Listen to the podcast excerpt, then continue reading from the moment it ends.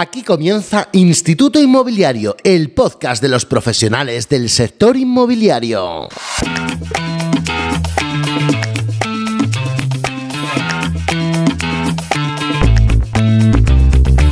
Hola, hola, aquí comienza Instituto Inmobiliario. Nuestro segundo episodio de la quinta temporada. Bueno, la aceptación del primer episodio ha sido altísima. Gracias de verdad. Gracias a todos. Y de verdad pretendemos ir mejorando cada semana.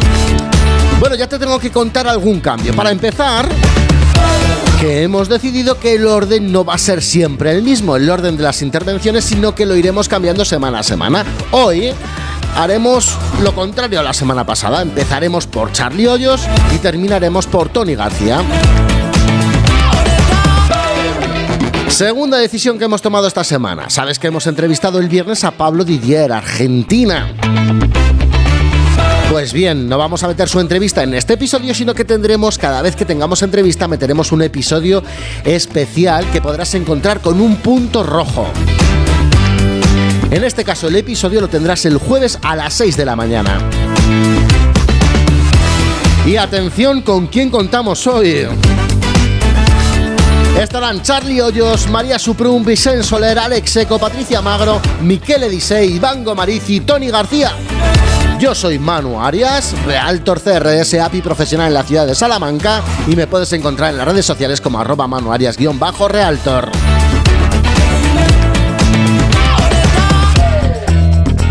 Venga, que arrancamos.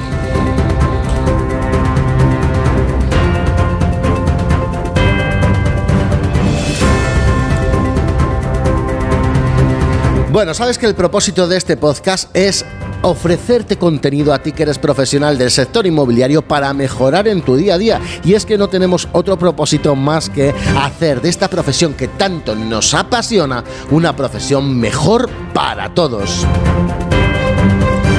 Y bueno, eso sí, me encantaría primero darte las gracias porque en, la en el primer episodio de esta quinta temporada nos has dado mucho apoyo, mucha audiencia de verdad que estamos sorprendidos, ya compartiré por aquí las estadísticas.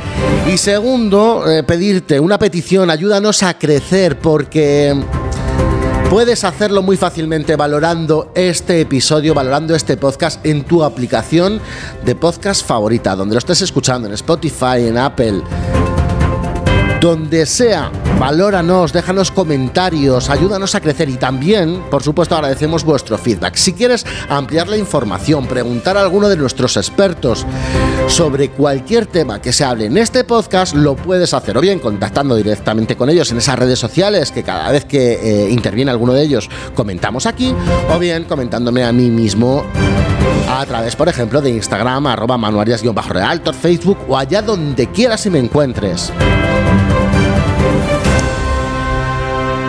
Y bueno, yo creo que es el momento de comenzar y como te decía, vamos a comenzar por el final del, episodio anterior. Hoy comenzamos hablando de inversión inmobiliaria.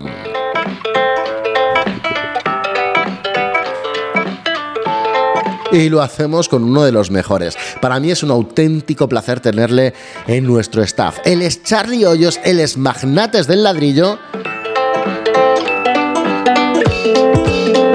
Y así lo puedes encontrar en cualquier plataforma. Además, te recomiendo que escuches su podcast o mires su canal de YouTube.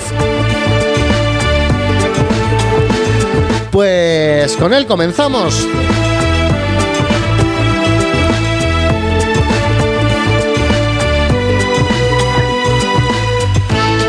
Hola Charlie, ¿qué tal? Buenos días Manu, ¿qué tal estás, crack? Y hola a todos nuestros queridos oyentes, a esos magnates de ladrillo. Aquí Charlie Hoyos para hablarte sobre el maravilloso mundo del real estate, de las inversiones inmobiliarias y de la mentalidad necesaria para poder vivir de las rentas mientras duermes o estar de vacaciones. El tema de hoy es brutal porque parece que el podcast de presentación fue tan bien que algunos de vosotros me habéis contactado para preguntarme qué es exactamente un magnate de ladrillo, porque es verdad que os lo tenía que haber explicado el primer día. Solamente os dije que visitarais mi canal y mi podcast, no mi canal de YouTube y mi podcast de Magnate de Ladrillo. Pero oye, vamos a ver qué es un magnate de ladrillo, ¿no?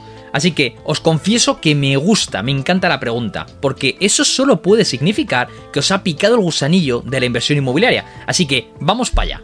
¿Qué es un magnate de ladrillo? Pues vamos a ver qué es lo que dice la Real Academia de la Lengua Española, ¿no? La RAE. Un magnate es un prócer, una persona influyente que ostenta poder socioeconómico. Y un prócer es una persona ilustre respetada por sus cualidades y que disfruta de especial consideración entre los de su clase o profesión. ¿Y si le añadimos la coletilla de ladrillo? Pues un magnate de ladrillo es una persona que cuenta con unas cualidades brillantes que le han permitido construir una importante masa patrimonial, fundamentalmente de bienes raíces. Por cierto, magnate de ladrillo en inglés se dice brick tycoon o real estate mogul. Así que un magnate de ladrillo es una persona que tiene mucha riqueza en ladrillo. Piénsalo, si un metro cuadrado de vivienda, ¿no? A la hora de construir, necesita aproximadamente de 50 ladrillos de barro tradicional, los naranjitas de toda la vida, ¿no? ¿Cuántos ladrillos necesitará una vivienda de 80 metros cuadrados? Pues nada más y nada menos, multiplicamos, que 4.000 ladrillos, sin contar las zonas comunes del edificio y tal, ¿no? Entonces, ¿cuántos ladrillos posee una persona con varias viviendas? Creo que ya me vas entendiendo. Remarcar aquí, puntualizar, que un magnate ladrillo, un inversor inmobiliario, no es ni mejor ni peor que otras personas, sino que su negocio se fundamenta en los bienes raíces o productos inmobiliarios. Al igual que también existen otras profesiones u ocupaciones como los cocineros, los administrativos, los desarrolladores de software o los médicos. La única diferencia radica en que estos profesionales que te acabo de decir intercambian su trabajo por dinero, mientras que el magnate ladrillo no. Pero espera, que hay otra persona que me ha preguntado, me ha contactado para preguntarme qué significa eso de vivir de las rentas mientras duermes o estar de vacaciones, ¿no? Y esta pregunta me gusta todavía más. Y me gusta porque me imagino lo que puedes estar pensando, y es que suena exageración, delirio, vende humos, chorrada, troleo, mentira, bulo o incluso flipado, ¿verdad? Pues qué te voy a decir, que comprendo tu escepticismo y reconozco que yo también lo habría pensado. Pero ¿qué te parece si sigues escuchándome y vemos si mantienes, sigues manteniendo la misma opinión en unos minutos? Te pongo un ejemplo rápido. Más allá de la inversión, como sabes, todos somos trabajadores, bien por cuenta propia o por cuenta ajena, ¿verdad?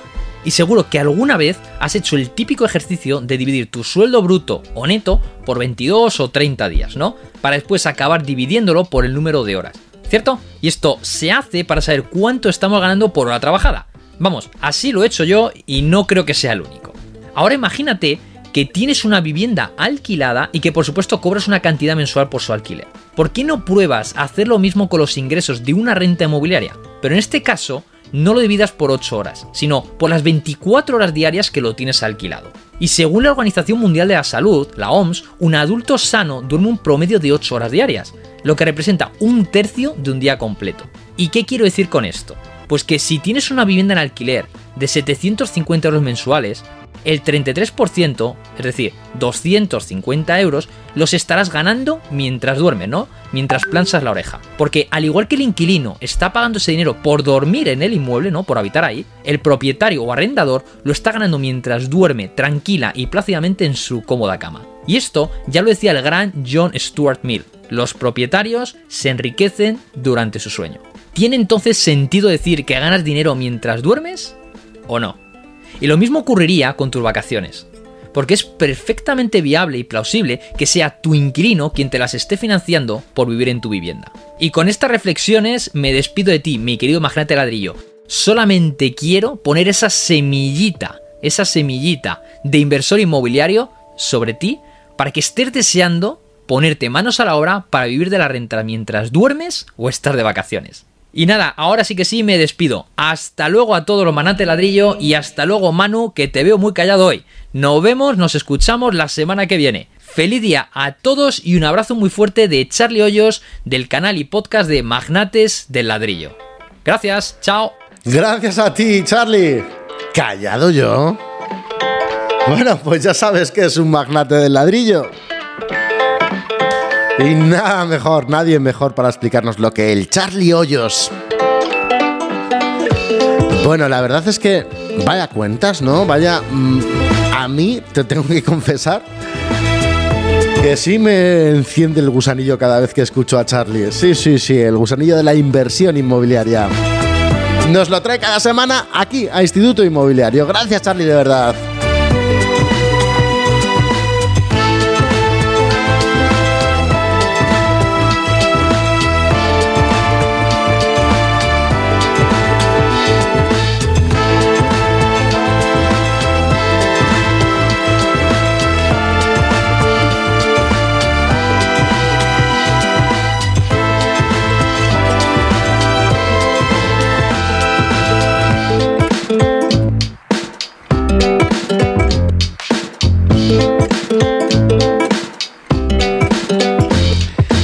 Cambiamos de tercio.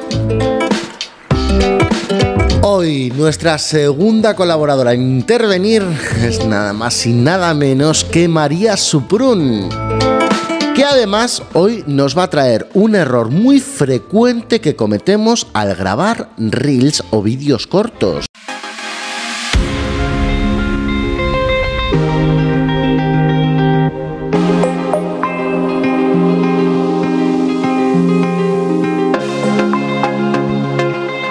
María. ¿Qué nos traes esta semana?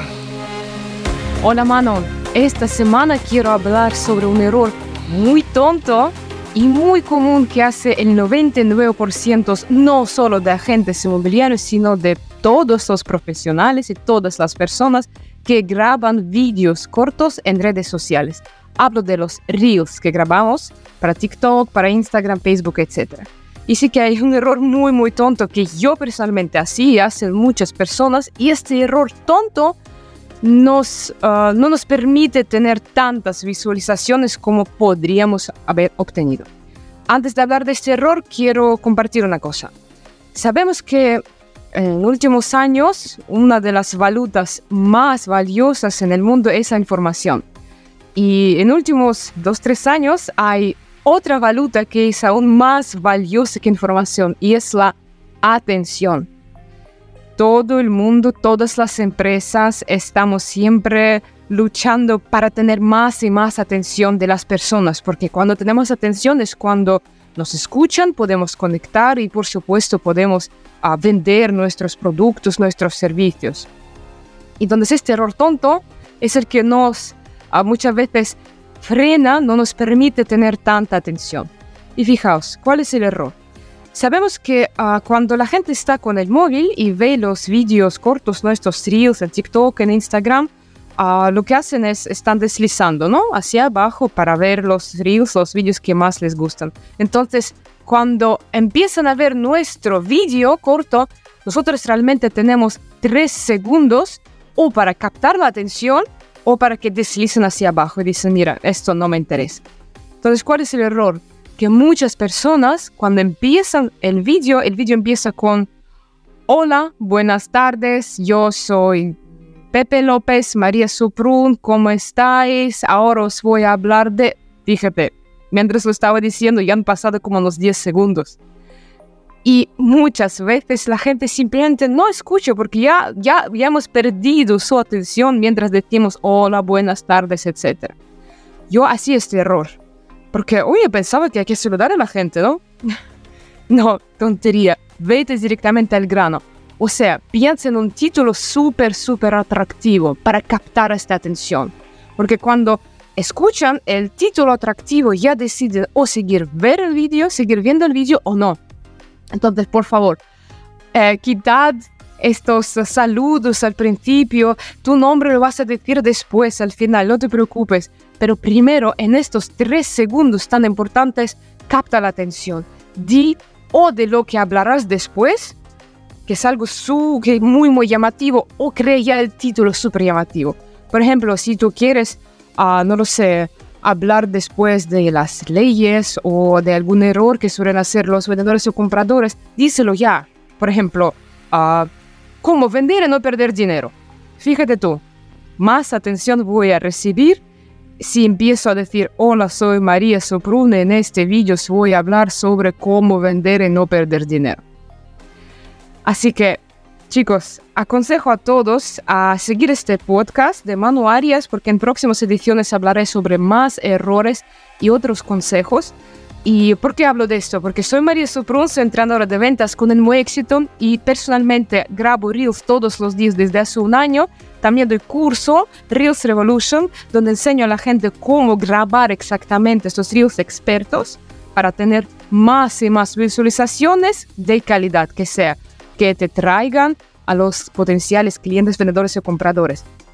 Y para todos los que quieren seguirme en Instagram o en TikTok y tener todos los días unos consejos prácticos sobre negocios, sobre los reels, me pueden seguir en Instagram y TikTok María Suprun-bajo. Y nos vemos en el próximo episodio. Chao. Gracias María.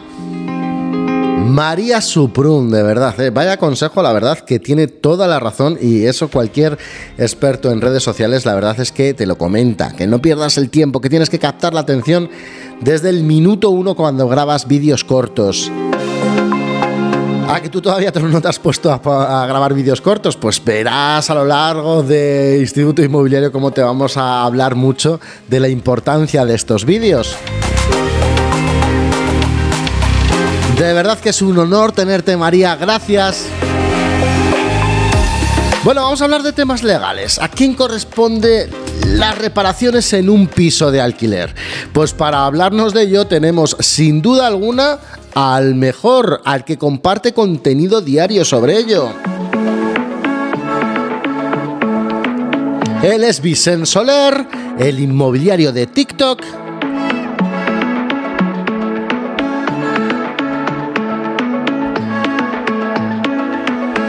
Y de eso nos va a hablar. ¿A quién corresponden las reparaciones en un piso de alquiler? Hola, Vicente.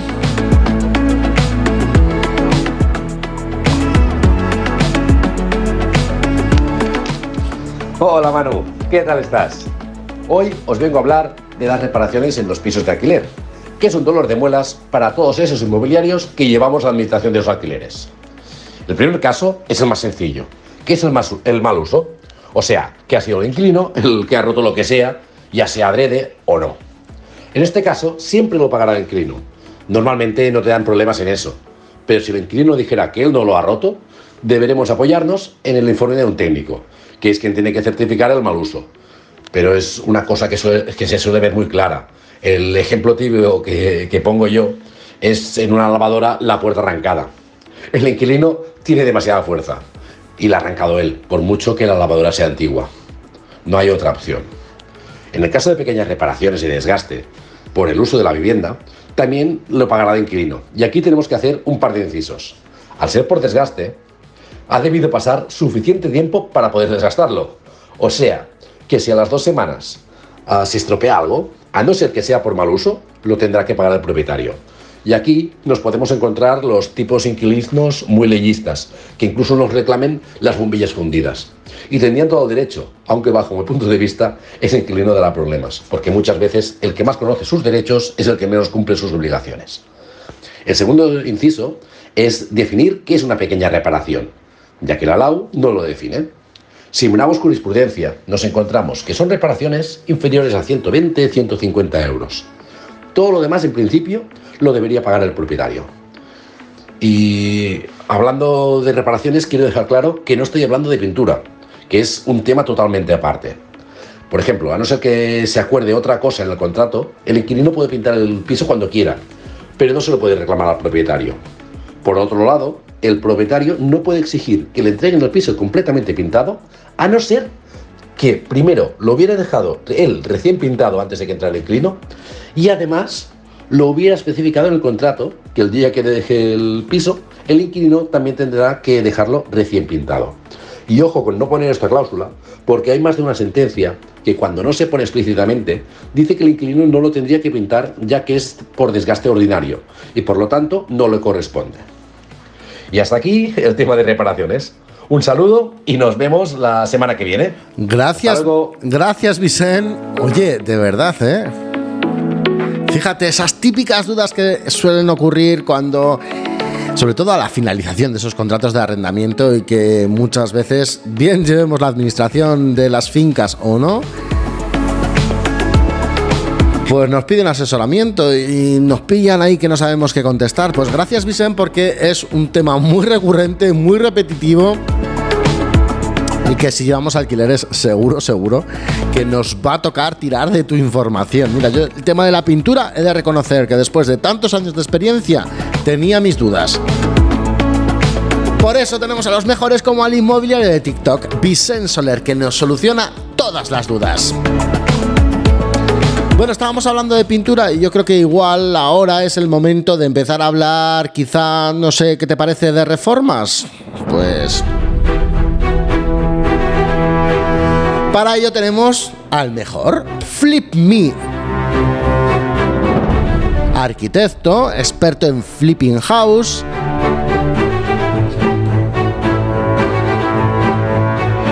Y desde Barcelona ya nos acompaña para hablarnos de reformas, de lo que nos puede aportar como profesionales inmobiliarios las mejores en, en las mejoras en una vivienda.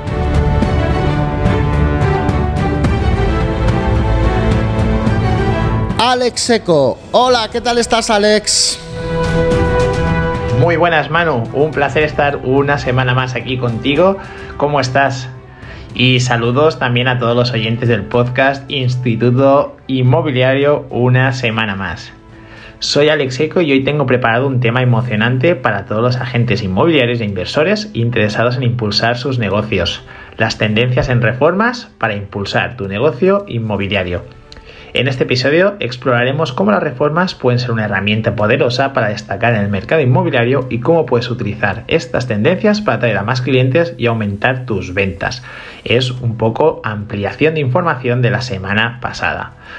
Si eres agente o, o, inversor, sabes que cada propiedad es única y presenta desafíos y oportunidades diferentes.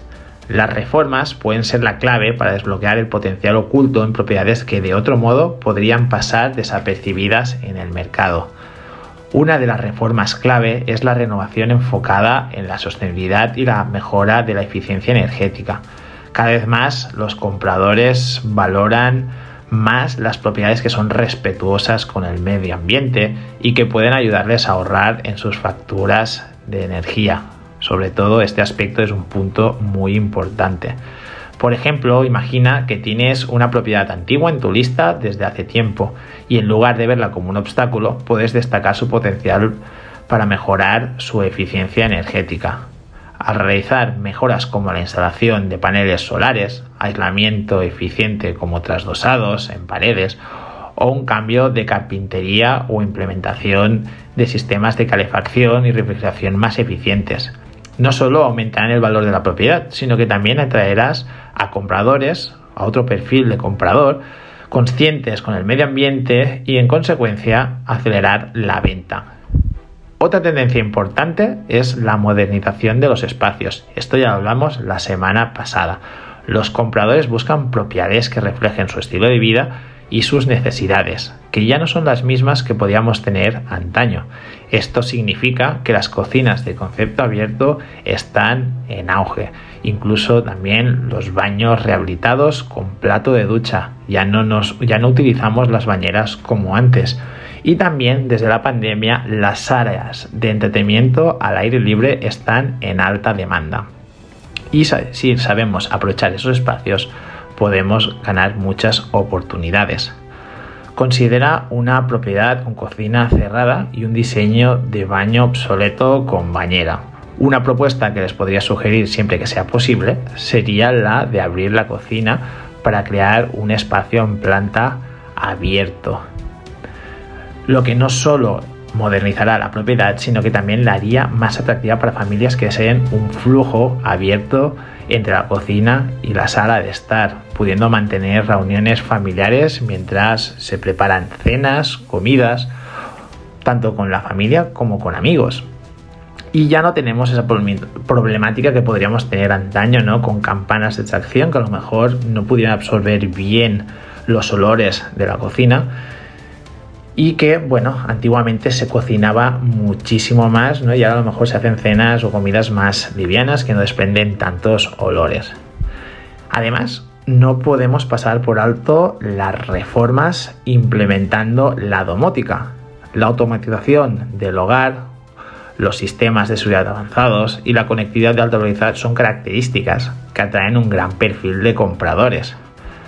Un ejemplo puede ser eh, una propiedad de una zona con un perfil de comprador joven, donde la conectividad es esencial porque teletrabajan, como un barrio de profesionales y que trabajan desde casa. Al instalar un sistema de redes de alta velocidad y configurar una casa pues, más inteligente con controles de voz y control automático del consumo, puedes destacar esa propiedad como la elección perfecta para aquellos que buscan más comodidades tecnológicas para su día a día. Y para ilustraros, os quiero poner un pequeño ejemplo realizado en nuestra consultora de Flimmy en un piso de Mataró, una ciudad a unos 20 o 25 minutos de Barcelona. que con tan solo 5.000 euros pudimos realizar varios cambios y así podáis ver que no es necesario gastar demasiado dinero. Es el caso de una propiedad que había estado en el mercado con otras agencias durante aproximadamente unos dos años. Tras un par de visitas al principio, la propiedad no recibía interés por parte de los compradores, así que la propietaria decidió tomar cartas en el asunto y buscar alternativas. Aquí es donde entramos nosotros. Estudiamos el perfil de comprador y las características de la vivienda y decidimos realizar la siguiente reforma.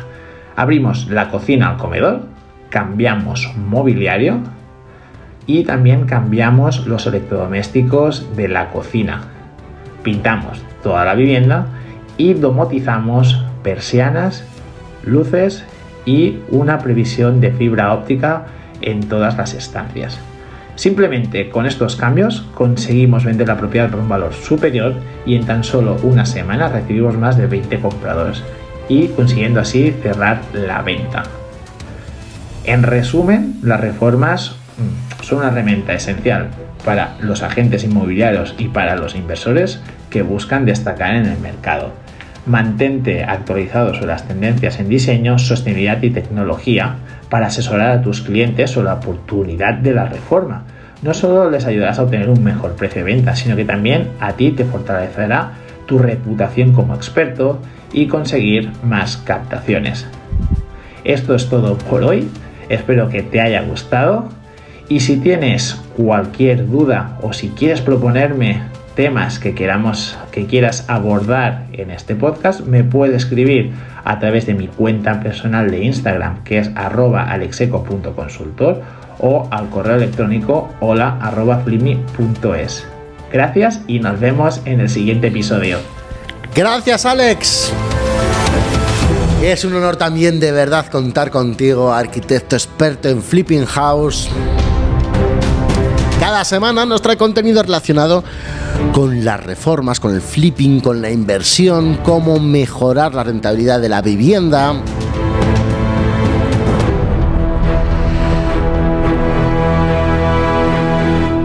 Por cierto, eh, atención a este jueves. A las 6 de la mañana tendrás el episodio especial de Instituto Inmobiliario con la entrevista que realizamos el pasado viernes a Pablo Didier, el fundador de la primera MLS en la ciudad de Córdoba, de Argentina. Uno de los primeros designados CRS en Argentina. Nos va a hablar, nos ha hablado ya de las personas, de cómo enfocar el negocio en las personas puede hacer que tengas éxito inmobiliario. De verdad que me encantó su entrevista, me aportó muchísimo a mí personalmente. Ya la tienes colgada en el canal de YouTube, Manuaria Realtor, y a partir del jueves estamos hablando de que hoy, el día que se ha lanzado este episodio, es 25 de septiembre de 2023. Claro que lo puedes estar escuchando cuando quieras. El jueves será el día 28 de septiembre de 2023. Pablo Didier, de verdad, gracias Pablo por todo lo que nos aportaste. Y de eso se trata esto, de que entre todos aportemos para hacer de este sector un sector mejor para todos. Yo creo que ha llegado el momento de hablar de marketing. Y para ello también contamos con la mejor, sin duda, arroba patricia-magr Mag, M-A-G-R y después un cero. Patricia Magro. Y hoy es que nos va a hablar de un concepto que la verdad es la primera vez que yo lo escucho, se llama day getting o algo así. Ya estamos estos de marketing con los anglicismos. Concepto importante en marketing que se llama day getting.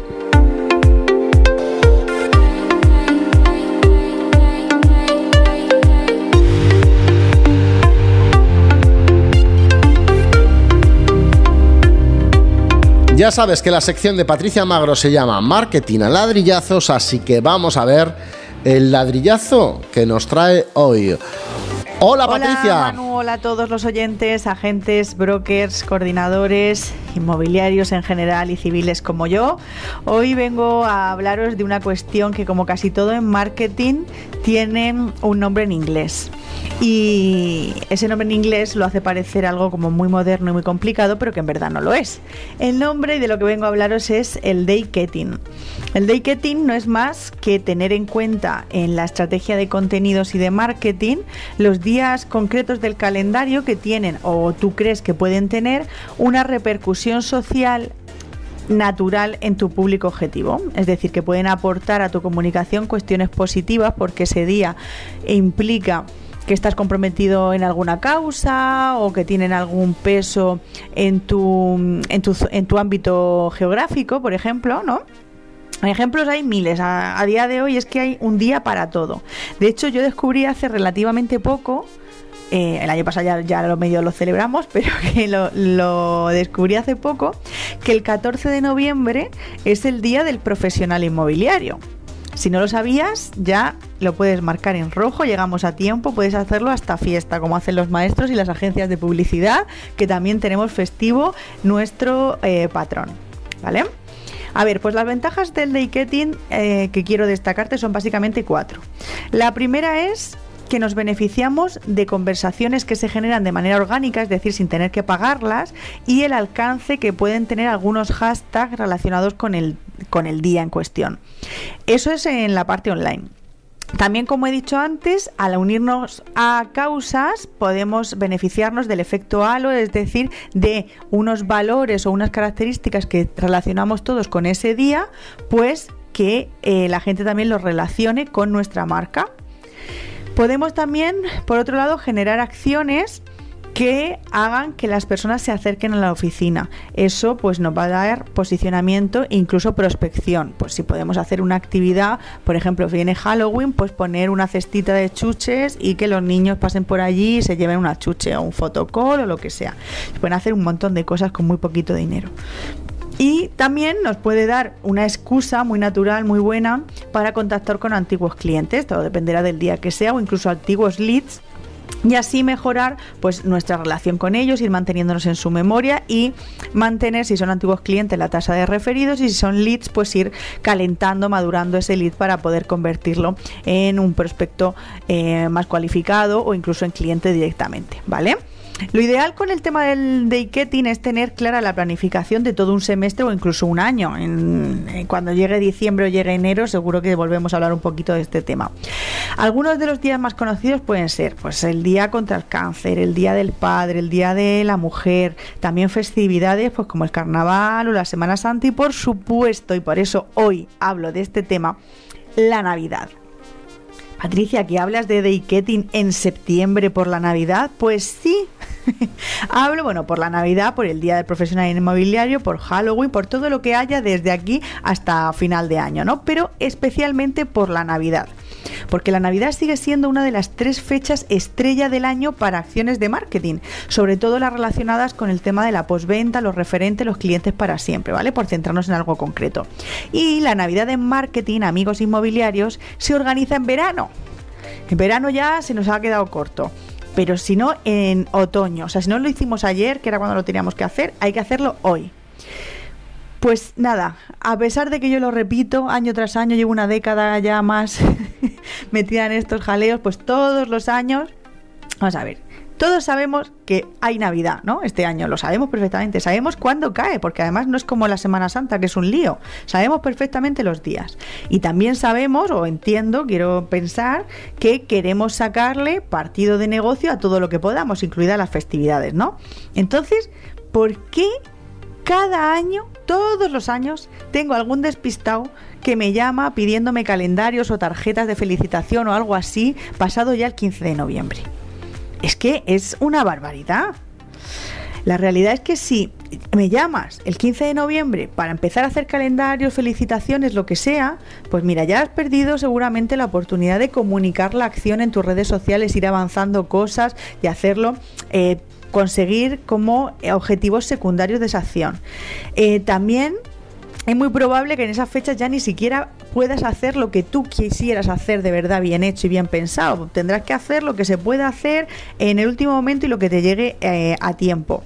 Y de hecho, encima de no ser a lo mejor lo que querrías hacer, es que encima te sale hasta más caro. Entonces, por favor, que no os pase, que no os pase este año de nuevo. La Navidad es la época del año en la que es más fácil y de una forma más natural retomar el contacto con al menos los clientes que os han comprado y por supuesto que han vendido con vosotros este año y al menos el, pasado también, o sea, todo 2023 y todo 2022. Podéis hacer calendarios, agendas, regalitos publicitarios, que ahora hay monerías para Navidad, bolitas de Navidad, cosas para colorear de los niños, mil cosas. Eventos grandes o pequeños, incluso podéis corporativizar papel de regalo. Eh, si regaláis bebidas, que es algo muy típico, un vino, una bebida alcohólica, no sé, a mí me gusta que siempre que tenga alguna relación con vosotros o vuestra zona, o sea, que no sea un vino porque sí, el que he visto aquí que es caro o porque sé que esté bueno. Porque en este tipo de regalos, cuando uno se hace un regalo que no es un regalo publicitario pequeñito, sino que es algo así más, un poco más grande, lo importante es la emotividad. Si no conseguimos unirlo, hacer una, dar una razón emotiva o que justifique, por ejemplo, que es ese vino, lo que la gente va a mirar es si es un vino caro o barato. O sea, al final entra en la conversación lo que te ha costado el regalo. Y esa no es la conversación que de entrada quieres tener porque te perjudica. O sea, siempre te va a costar menos de lo que ese cliente te pagó en honorarios, por ejemplo, ¿no? Entonces, esa no es la conversación que, que queremos tener. Lo importante es la emotividad y el detalle. Y como Manu me deja muy poquito tiempo, porque yo me rollo como una persiana, hmm. esta sección y este día solo era para lanzarte este ladrillo, pequeño pero contundente. El ladrillo de avisarte de que este año no cometas el mismo error y desaproveches la Navidad para beneficio de tu negocio. ¿Vale? Si quieres más ideas o tienes dudas o comentarios más concretos sobre este tema o sobre el que quieras, ya sabes que me tienes sobre todo en Instagram, en arroba patricia barra baja magro. Y si lo que quieres es directamente hacer un pedido de materiales o algo así ya más concreto, eh, por supuesto puedes llamar a la oficina de Inmotours. Así que nosotros, después de esto, que la Navidad no se te pase, me volvéis a escuchar la semana que viene. Adiós. Gracias, Patricia. Ay, oye, yo te tengo que confesar que soy de eso, siempre para última hora preparando las historias de Navidad, así que Patricia ya nos ha avisado, lo ha hecho en septiembre, después que no nos pille, que no nos pille el toro, ¿eh? Ella ya lo ha hecho. ¿Qué razón tiene? Dice, pero si ya sabemos cuándo es la Navidad, ¿por qué no lo planificamos antes? Bueno, pues ya sabemos también, y ya sabe ella, el síndrome del inmobiliario, que siempre andamos aturullaos. ah, que tú no, que no es tu caso. Vaya, hombre. Aturullaos serás tú.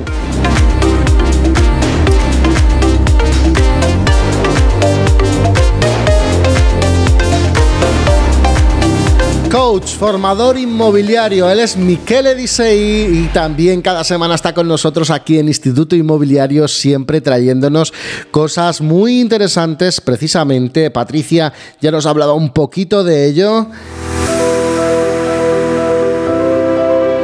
Nos habla de cuidar nuestra esfera de influencia, nuestro círculo de influencia. Pues bien, algo de eso dedica su sección del día de hoy Michele Disei. Hola, Michele. ¿Qué tal? Muchísimas gracias por estar aquí, por escucharme todos vosotros. En este momento soy Michele Disei, coach y formador inmobiliario. Y hoy quiero hablar sobre la esfera de influencia, ¿no? ese círculo mágico de amigos, familiares, conocidos, que en teoría debería ser una mina de oro para cualquier agente inmobiliario. Pero ¿qué pasa cuando esta mina se convierte en un campo minado de incomodidad y de autosabotar. Si es esto lo que te está pasando, te entiendo perfectamente porque he estado ahí. Me acuerdo todavía cuando mi coach hace años analizó mi negocio ¿no? descubrió que la mayoría de mis transacciones provenían de mi esfera de influencia, o sea, cliente pasado, cliente presente, que me recomendaban, amigos, familiares, vecinos, personas que ya conocía. Me acuerdo, oh, wow, qué bien, fantástico wow, esto va a ser súper fácil a partir de hoy, ¿no? Porque ¿qué hacía como todo el mundo? Estaba ahí llamando, intentando convencer a estos particulares en, los portales inmobiliarios, cartelas, que trabajen conmigo, lo que sea. Y la gente me insultaba, no quiere saber nada, que vosotros sois todo eso. Era, era, era masoquismo prácticamente toda la mañana. O wow, eso tiene que ser súper fácil. Pero ¿sabe qué? No te puedes imaginar cómo me equivoqué. Mira, llamar a la persona que ya me conocía para pedirle negocio fue como intentar escalar el Everest en chanclas en ese momento, ¿no? Podía hablar de todo bajo el sol, pero cuando llegaba el momento de hacer la pregunta, ¿a quién conoces que está pensando en comprar o vender un inmueble? Mi voz se cortaba. Vamos, bloco mental. Me acuerdo, ¿no? Mi mente se convertía en un tribunal implacable.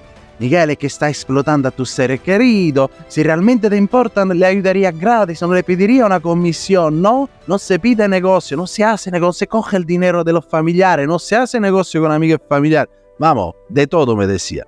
Ese bloco no solo afectaba a mi generación de leads, sino que también me llevaba a compensar con táctica agresiva cuando volvía a llamar a los uh, particulares de cartel y portales. No, prácticamente me convertía en ese personaje tratto, yo qué sé, de la película del lobo de Wall Street, ¿no? Con Leonardo DiCaprio, que realmente no era yo. O sea, no era yo.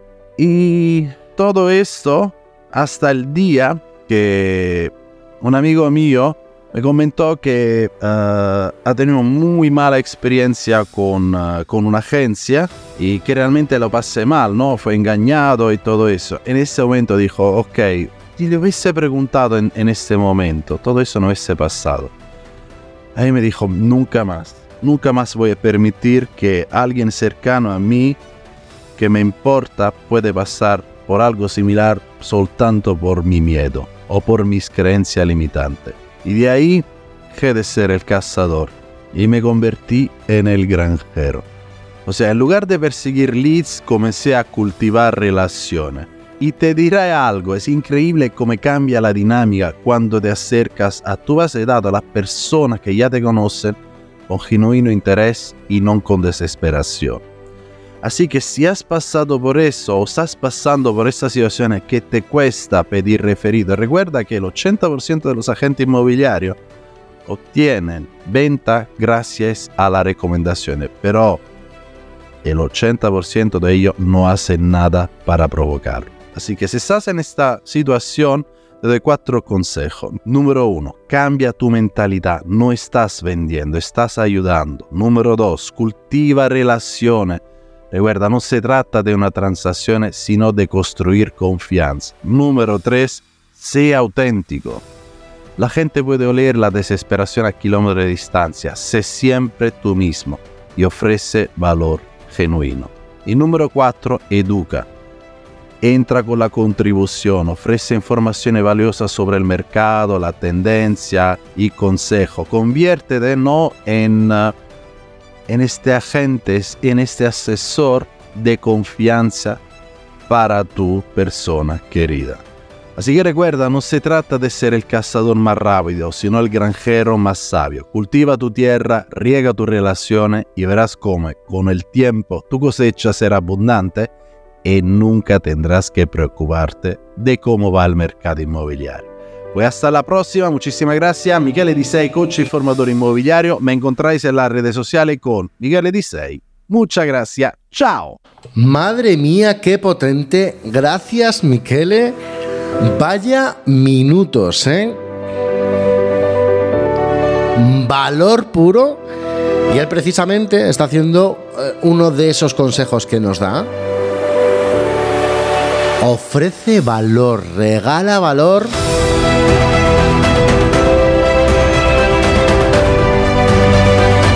Y sin duda mejorarás en tu negocio inmobiliario y no tendrás que volver a preocuparte por el mercado. Me encanta, me encanta.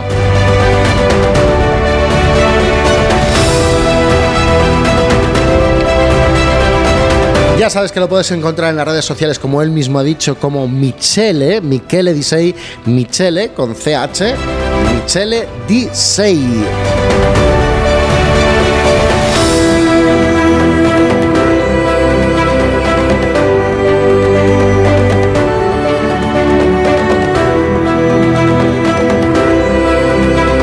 Bueno, seguimos y vamos a volver a hablar de Instagram, pero de otra cosa, no vamos a hablar de Reels.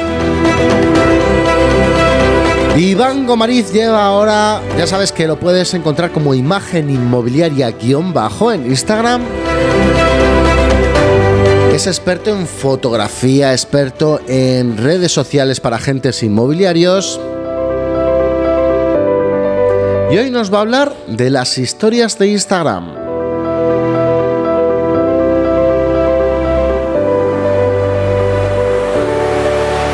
Así que vamos a ver qué nos cuenta él hoy.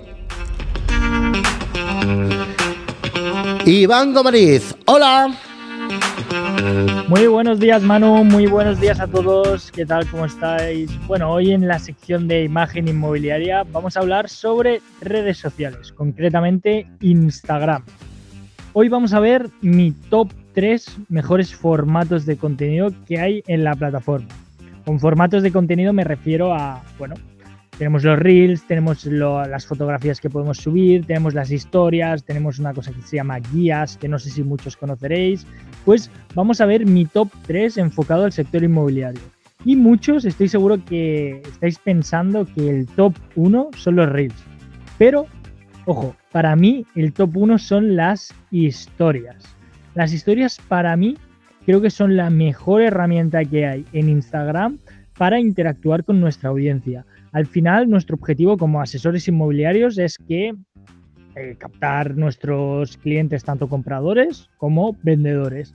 Y creo que la mejor forma de hacer esto es a través de las historias, porque al final para que alguien nos deje a vender su vivienda o confíe en nosotros para la búsqueda de la misma, tienes que tener una cierta confianza. Y la cierta confianza se consigue al final con el tiempo. Y probablemente esa persona que te siga desde hace tiempo, llevo un tiempo consumiendo tu contenido, eh, pues vaya ganando esa confianza de la que hablamos. Y esto se consigue mucho a través de las historias, a través de compartir cada día lo que haces como asesor inmobiliario, desde el café de por la mañana hasta el mediodía la visita de captación que tienes o el piso nuevo que has entrado en la captación, como por la noche cuando compartes tu hobby.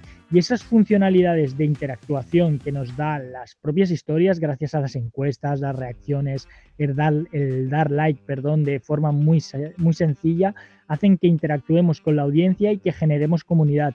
Y de ahí sacar esa confianza para que alguien nos dé ¿no? esa vivienda para comprar o vender. Además que creo que tienen muchos puntos positivos como que son muy fáciles de crear, muy fáciles de editar y no como los reels, ¿no? que tal vez tienen una curva de aprendizaje más, más rápida. Perdón, más rápida, más, más larga. Sin embargo, en el top 2 están los reels. Y ojo, están en el top 2, pero podrían estar en el top 1 perfectamente, ya que a día de hoy es la herramienta estrella de Instagram y ojo, de cualquier otra plataforma. Vemos como en YouTube y en TikTok los formatos de vídeos son el mismo. Al final es un contenido corto, rápido, en formato vídeo, que se puede subtitular, que tiene música tendencia, que es muy de ya, ya, ya, es muy, muy, muy interactivo. Por lo tanto, es un contenido que tiene que estar sí o sí en el sector inmobiliario y deberíais utilizarlo prácticamente a la par que las historias.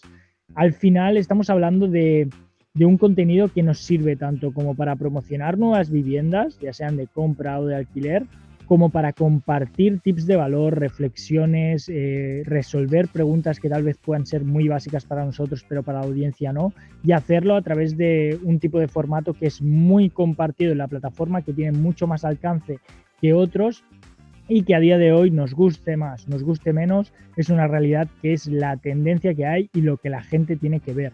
Así que en el top 2 estarían los Reels. Y luego encontramos en el top 3 el post en carrusel. El post en carrusel es cuando subimos más de una imagen a Instagram, que podemos deslizar hacia la derecha y ver las otras imágenes que hay, que es una muy buena forma de compartir nuestra fotografía, eh, algo que, algún resumen, por ejemplo, de un viaje que hayamos hecho, algún resumen de una casa, algún resumen de un día como asesores inmobiliarios, a través de varias fotografías o bien, como hago yo en, en mi cuenta, donde eh, comparto eh, en, los varios, en los varios slides, en, los varios, en las varias fotografías que se pueden añadir, varios tips en la, en la misma. Entonces creo que es un formato que funciona también muy, muy, muy bien, pero que no tiene tanto alcance como por ejemplo podrían ser los reels. Sin embargo, es una alternativa a tener en cuenta ya que al subir más de una fotografía, por ejemplo, para que os hagáis una idea, un consejo que os doy desde ya es que nunca subáis una foto eh, única porque al subir más de una tiene más alcance, porque el algoritmo de la publicación eh, simple, que no es real, eh, funciona de la siguiente forma. Imaginaos que subimos eh, cuatro fotografías en un post en carrusel. Yo entro, veo la fotografía, pero no le doy like, que es algo que nos ha pasado a todos seguro y le pasa a mucha gente. Entonces, al cabo de 20 minutos, si vuelvo a entrar, yo vuelvo a ver esa misma publicación, pero en la segunda fotografía. Es decir, que tenemos como 4, 5, 6, 8 oportunidades dependiendo de, los, de las fotografías que subamos para que esa persona interactúe y por lo tanto nos va a dar más alcance. Este sería mi top 3, Manu, y creo que los reels y las historias están ahí muy competidas. Uno podría estar arriba, uno podría estar abajo, pero creo que la estrategia de contenido de cualquier asesor inmobiliario debería estar apoyada eh, por estos dos formatos. Así que nada, por aquí el consejo que, que os muestro, que os comento hoy. Y antes de irme os quiero recomendar dos cuentas. Número uno, la cuenta de Marc Daniel Yongares. Es un asesor inmobiliario súper, súper, súper top. Ha estado un tiempo inactivo, aunque ha estado muy, muy, muy activo a nivel de redes sociales. Lo que pasa que no tan enfocado al sector inmobiliario. Y creo que es una cuenta que tiene muchísimo, muchísimo valor. Es una persona súper, súper creativa y que la verdad es, es la bomba. Es, tiene una creatividad y una imaginación increíble y tiene un montón de reels que os pueden inspirar para, para crear buen contenido. Y luego os voy a recomendar otra cuenta de Gaby, que Gaby es un asesor inmobiliario que también es súper, súper top y os recomiendo que le echéis un vistazo. Y nada, nos vemos en el siguiente episodio. Chao, chao. Gracias, Iván. Ay, mi Marc Daniel Longares, eh. Qué tío grande, qué gran amigo desde Barcelona. Desde Barcelona, Tarragona, Girona, bueno, por ahí anda. Digo esto porque se mueve más que la tal de Cal. Aprovecho para mandarle un abrazo también para ti, Iván. Muchísimas gracias, claro que sí. Fíjate todo lo que hablamos de Instagram en este podcast y es que tenemos que apoyarnos de las herramientas que tenemos para crecer como profesionales inmobiliarios. Instagram sin duda nos ayuda con nuestro círculo de influencia a ampliarlo, a establecer conexiones y como nos decía en el episodio de la semana anterior María, Mm, cada día no tenemos a 100 personas delante para recordarle que estamos ahí. No las tenemos delante, no hablamos con 100 personas cada día, pero sí que llegamos a más de 100 personas cada día publicando contenido, por ejemplo, en nuestro Instagram. Un placer y un honor tenerte también a ti, Iván Gomariz, Imagen Inmobiliaria. Esos consejos y esas cuentas que nos recomienda. Bueno, llegamos al final. Y si la semana pasada empezábamos con actualidad eh, del sector inmobiliario, esta semana terminamos con ella. De la mano de Tony García, que analiza la actualidad como nadie siempre en sus redes sociales. Te le recomiendo que lo sigas en Facebook, en Instagram, en LinkedIn, arroba.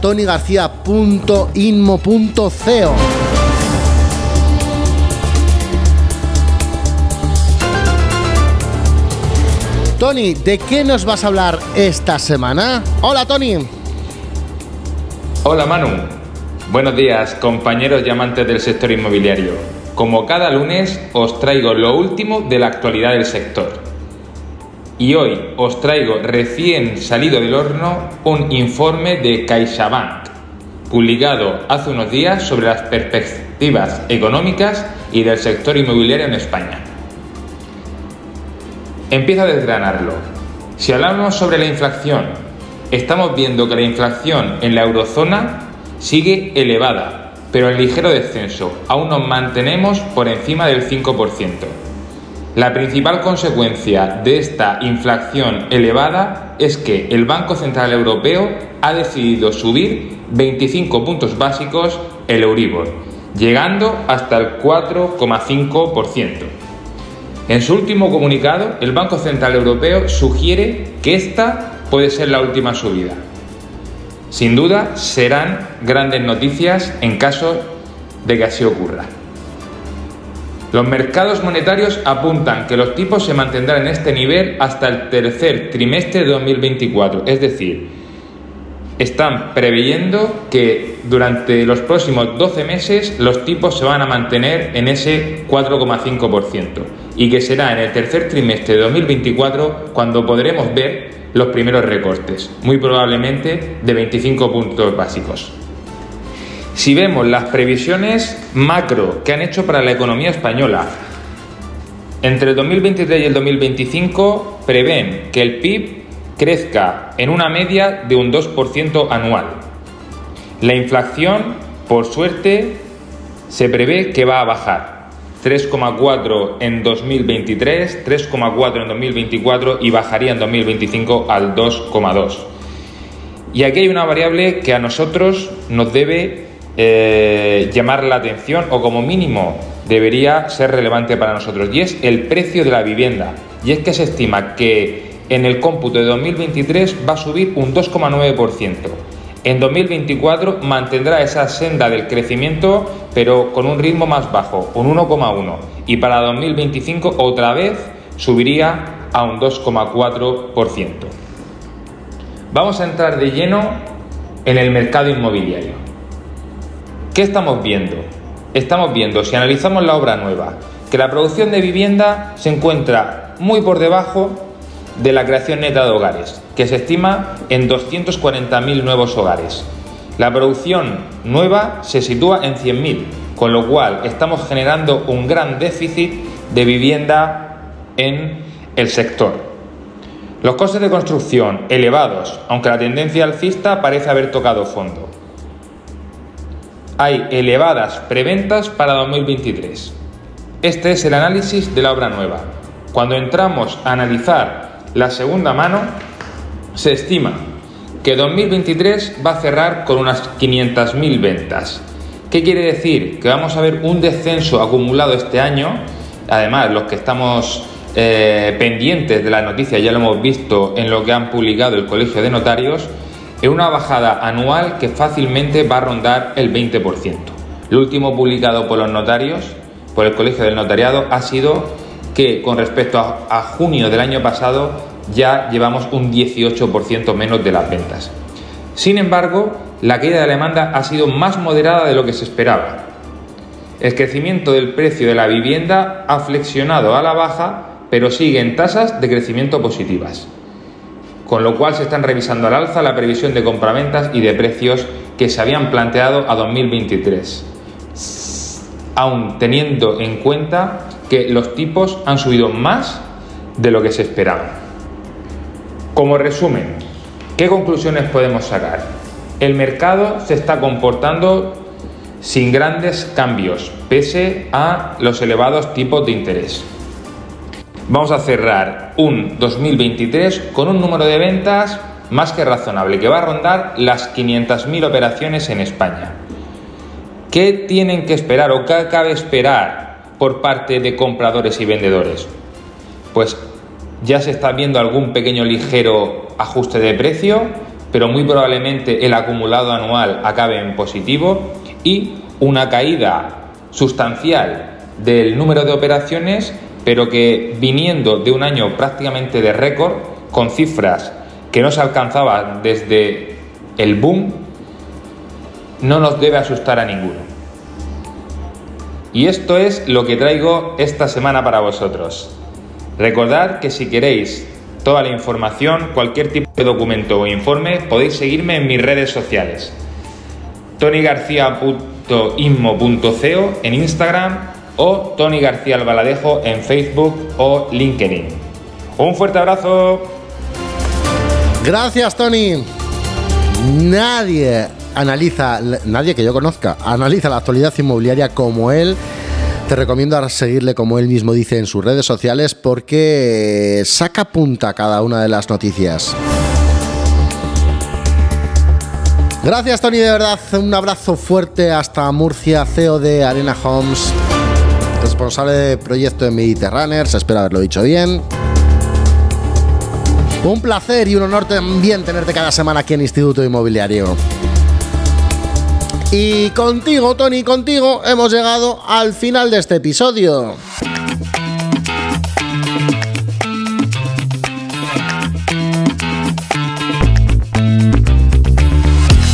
Gracias Charlie Hoyos, gracias María Suprun, gracias Vicente Soler, gracias Alex Seco, gracias Patricia Magro, gracias Miquel Edisei, Iván Gomariz y gracias Tony García.